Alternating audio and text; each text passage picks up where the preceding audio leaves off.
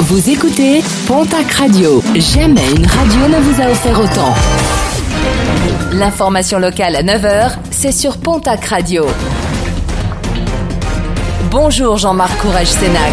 Excellente journée à vous toutes et à vous tous. Soyez extrêmement prudents sur les routes. Depuis euh, quelques semaines, le nombre d'accidents qui impliquent des animaux sauvages est en forte hausse. Parmi les départements les plus touchés, le Gers et les Landes, chevreuil, renard ou bien encore sanglier, les dégâts sont pour l'heure uniquement matériels, mais pourraient avoir de plus graves conséquences. Il est recommandé de redoubler de vigilance à la tombée du jour, au lever du soleil, mais également si vous roulez de nuit. Pas deux, mais finalement quatre interpellations suite à des rodéos urbains vendredi dernier sur le boulevard périphérique sud de Tarbes. Quatre interpellations, mais également quatre véhicules placés en fourrière. Lors de cette opération, pas moins d'une cinquantaine de véhicules ont été contrôlés, dont 12 de roues. Opération de lutte contre ces rodéos sauvages qui se poursuivront dans les prochains jours. Après les microplastiques retrouvés sur les sommets vierges des Pyrénées, un cocktail toxique retrouvé dans les eaux de plusieurs lacs pyrénéens.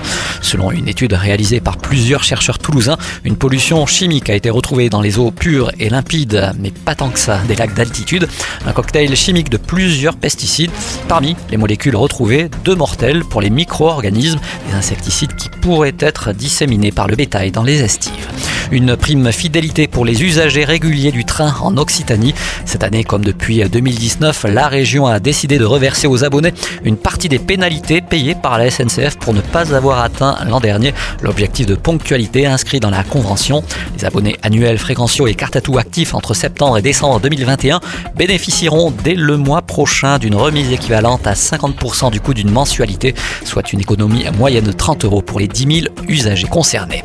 Près de 95% des Français en âge de voter sont inscrits sur les listes électorales et le nombre de personnes prêtes à voter pour la prochaine présidentielle des 10 et 24 avril n'a jamais été aussi élevé. Une hausse en deux ans du nombre d'électeurs de 1,7% dans les Hautes-Pyrénées, 2,9% dans le Gers, 3,5% dans les Pyrénées-Atlantiques, 5% en Haute-Garonne et 6,3% dans les Landes.